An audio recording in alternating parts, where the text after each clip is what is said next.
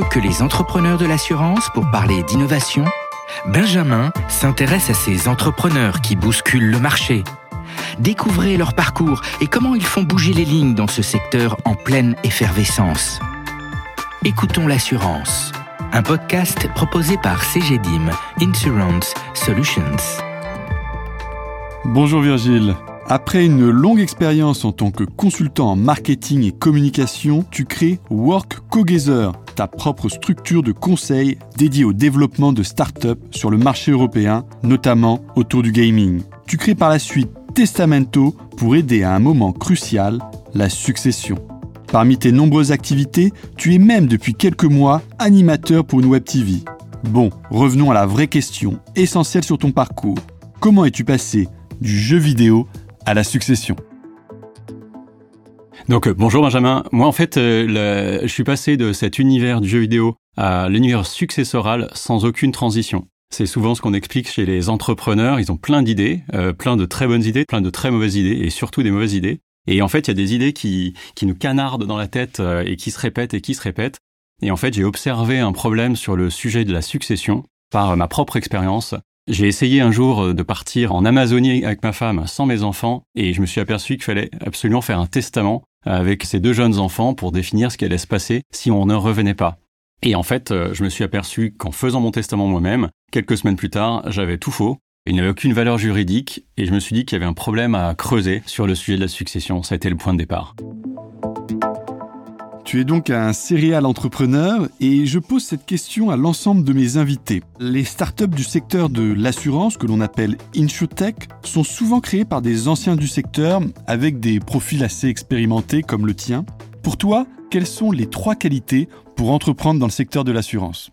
Alors effectivement, on voit beaucoup d'entrepreneurs qui viennent du secteur de l'assurance, qui ont fait au moins des stages ou des choses comme ça qu'ils connaissent, en fait, moi, je ne connaissais absolument rien au secteur de l'assurance, et c'est euh, à la fois une force et une faiblesse, puisque finalement, je suis arrivé avec euh, plutôt un regard de client, d'utilisateur final, de consommateur d'assurance, et non pas d'un expert.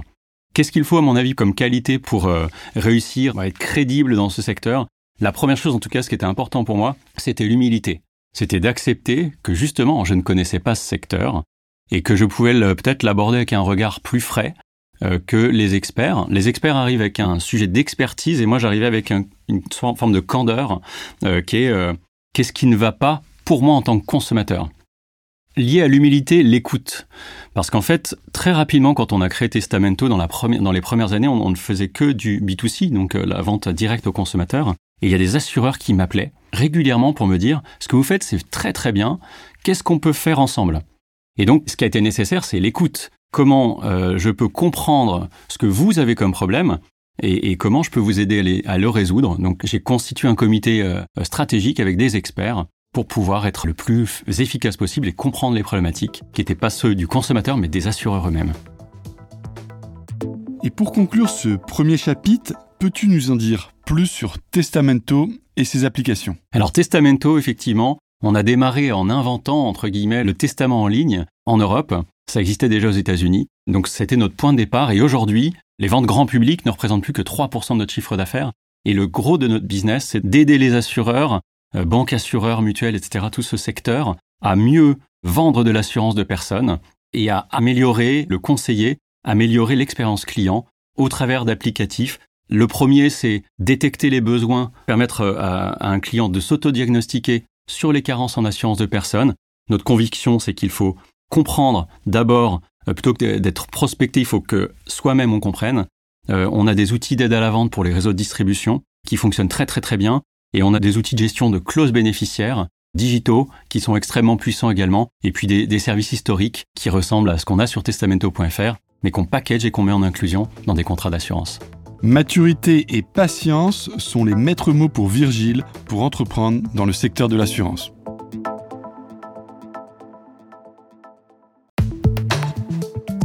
Abordons désormais notre deuxième partie, le marché. On veut en savoir plus sur celui-ci. Qui sont tes clients et les offres de Testamento?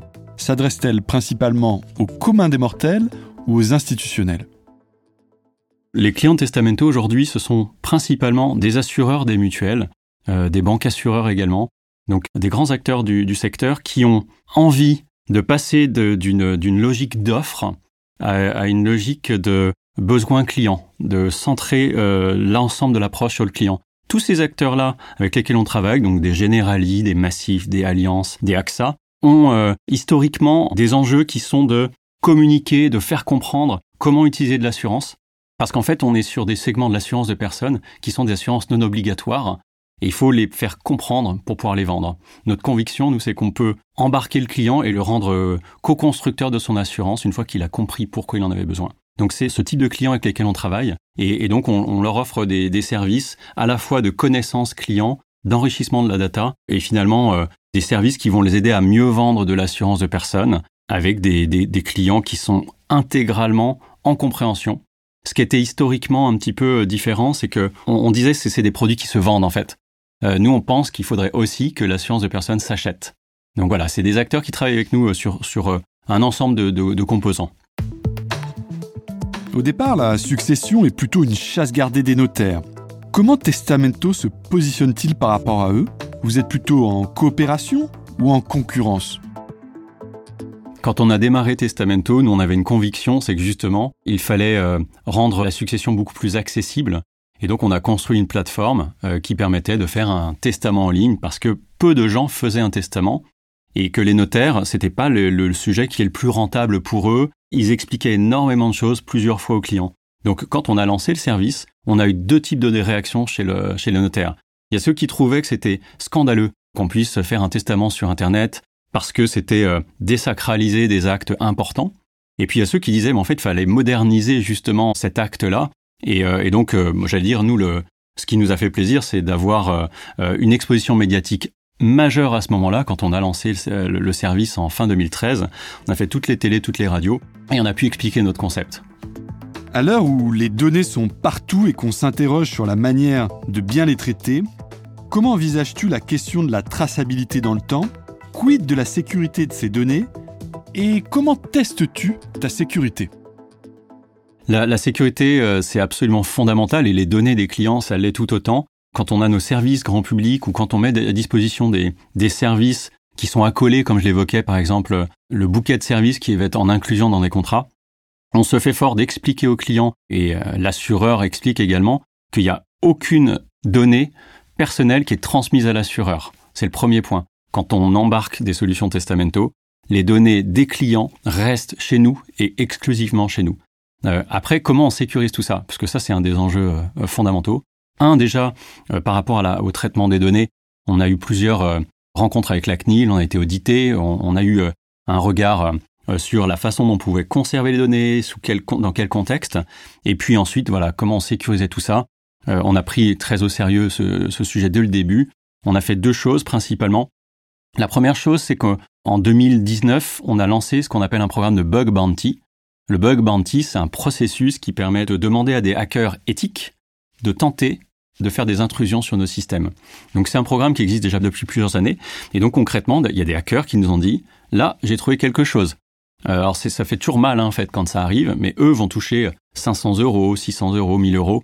En fonction du niveau de gravité du, bug, ils vont euh, toucher des primes. Et évidemment, on préfère que ce soit eux qui les trouvent que des hackers qui ne sont pas éthiques. Donc euh, on, utilise ce système-là, qui est extrêmement efficace avec des choix. On peut filtrer si ce sont des Français, si ce sont des, euh, des Européens, des internationaux. donc c'est un programme qui fonctionne très bien. Et puis à côté, on a des audits un peu plus officiels qu'on appelle des pen tests, des tests d'intrusion.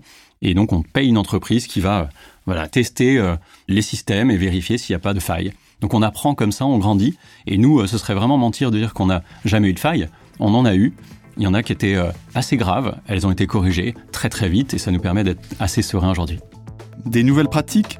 Répondent à de nouveaux enjeux. Pour tester sa sécurité, pourquoi ne pas tout simplement faire appel à des hackers?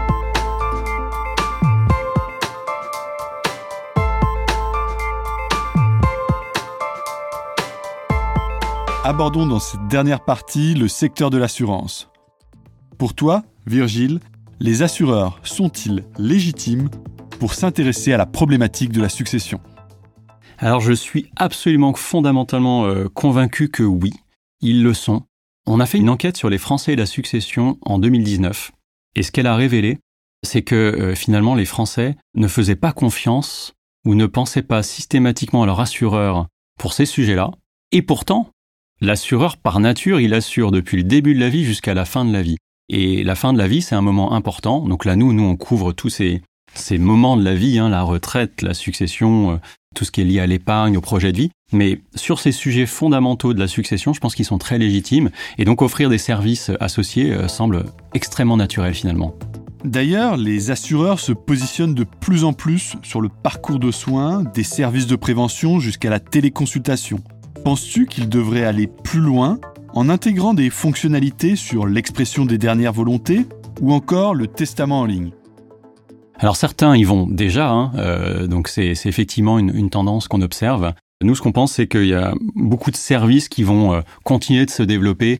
Ce qui fait la différence entre un produit A et un produit B, c'est souvent les services qui vont autour. Donc sur la santé, ça se voit de plus en plus, la prévention euh, est en train de s'installer. Euh, les sujets de testament en ligne et de dernière volonté, de coffre-fort numérique se développent. On y croit beaucoup. Il y a peut-être des fondamentaux encore plus importants à court terme. C'est la, la gestion des clauses bénéficiaires, à mon sens. Venons à ces fameuses clauses bénéficiaires, notamment sur les contrats de prévoyance collective. Elles semblent être toujours traitées en grande partie de manière manuscrite. D'expérience personnelle à l'arrivée dans plusieurs entreprises, j'ai pu le constater. Une numérisation ainsi qu'une adaptation à nos nouveaux modes de vie, notamment sur les familles recomposées, semble indispensable. Alors Virgile, où en est le marché? Comment les assureurs traitent-ils cette question? C'est une question à laquelle euh, je suis très attaché, puisque euh, nous, on avait fait un recensement il y a quelques années. Peut-être que le chiffre n'est plus à jour, mais en tout cas, on avait compté 88 millions de clauses bénéficiaires en France, hein, donc sur un marché français qui est, un peu plus de 60 millions de, consommateurs. C'est énorme, et c'est un sujet qui est très mal traité historiquement, euh, à la fois en assurance vie, en prévoyance individuelle, collective et même en retraite. Là-dessus, moi, ma conviction, c'est que avoir une clause bénéficiaire, c'est un élément fondamental de sa stratégie patrimoniale.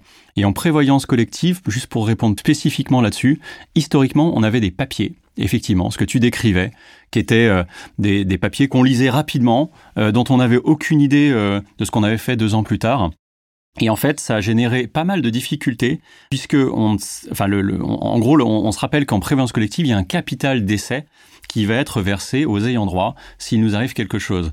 Le problème, c'est que si on a, rempli la, case rapidement et qu'on a mis sa maman il y a cinq ans alors qu'on est marié maintenant, eh ben, ça va faire des, des difficultés. Il faut que ce soit mis à jour régulièrement. Donc nous, on a développé cette technologie. Elle est en train de se déployer. On est déjà déployé, par exemple, chez trois entreprises du CAC 40. Euh, des dizaines et des dizaines de TI, mais notre conviction, c'est que cette solution va se déployer dans tout type de contrat, parce que, un, les grandes entreprises commencent à l'exiger dans leurs appels d'offres. Et deux, dès que le salarié a compris l'enjeu, il a envie de s'approprier la chose. Et nous, ce qu'on constate, c'est que dès qu'on lui offre la solution euh, pour euh, gérer ses clauses bénéficiaires, dans seulement 30% des cas, il va choisir la clause dite standard. Et dans 70% des cas, il va faire autre chose. Il va désigner à parts égales son conjoint et ses enfants, ou uniquement ses enfants, ou même il va faire, dans 40% des cas, une clause libre, mais avec un logiciel comme le nôtre, forcément, la clause libre est encadrée, elle va fonctionner très très bien, elle va permettre à l'assureur d'offrir des services dans le temps euh, pour tous ses salariés. Restons sur la clause bénéficiaire, mais concentrons-nous sur le secteur de l'assurance vie. On voit revenir des sanctions autour de la recherche de bénéficiaires sur ces contrats. Comment penses-tu pouvoir aider les assureurs à identifier plus rapidement les bénéficiaires de ces contrats? Pour moi, la priorité, et c'est ce qu'on dit souvent à nos clients, c'est qu'il faut stopper l'hémorragie. Pourquoi l'hémorragie? Parce que encore aujourd'hui en assurance vie, lorsqu'on souscrit un contrat, le conseiller, dans l'immense majorité des cas, va indiquer au client que la clause bénéficiaire standard, elle fait l'affaire pour globalement tout le monde, il va la cocher, et euh, il dit à son client, on y reviendra plus tard. Le problème, c'est qu'il ne revient pas forcément plus tard sur ce sujet, et donc les clauses bénéficiaires dites standards ne correspondent plus aux besoins du marché, et ça c'est très évident. Concrètement, comment nous, on apporte de la valeur à nos, clients On leur propose en fait d'intégrer des solutions logicielles directement dans leur parcours de souscription. Donc au moment de la souscription, d'être capable de proposer au conseiller un parcours ludique pédagogique qui va faire avec son client pour pouvoir faire une clause bénéficiaire qui ressemble vraiment au client, incluant des clauses, un ensemble de clauses types, même des clauses démembrées, des choses assez techniques, Et la clause libre est encadrée par un logiciel, ce qui fait que le conseiller est à l'aise avec l'idée de rentrer dans ce parcours parce que il ne veut pas faire d'erreur. Il n'y a pas de, il a pas de champ libre où il peut écrire n'importe quoi. Concrètement, donc, c'est l'intégrer dans le parcours de souscription et donc le renseigner dans le détail. Et puis également fournir dans un espace client cette brique technologique pour que le client en self-care, en autonomie, soit capable de modifier la clause bénéficiaire à tout moment dans la vie de son contrat parce que sa situation a changé.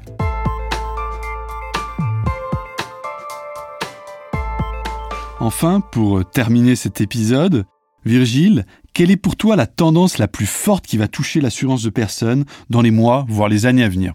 Alors moi j'ai une conviction euh, dont, on a un tout petit peu parlé un peu plus tôt, c'est que sur l'assurance de personnes, on a un, grand tournant qui permet aux assureurs de finalement parler différemment à leurs clients et comme on l'évoquait, de leur donner envie d'acheter de l'assurance de personnes. C'est des assurances absolument fondamentales. Je donne juste un exemple pour un chef d'entreprise. Ne pas avoir d'assurance sur sa tête, des assurances hommes-clés, c'est dramatique potentiellement. Mais si on n'a pas expliqué comme il faut au client pourquoi il en a besoin, et qu'on n'a pas réussi à réenchanter cette assurance, on a du mal à la vendre. Donc là, pour moi, je pense que la tendance, ça va être d'arriver à réenchanter, grâce à des services, grâce à de nouvelles approches, tout ce marché. Comprendre le besoin est la clé pour satisfaire le client. C'était le mot de la fin. Merci Virgile et à bientôt pour un nouvel épisode.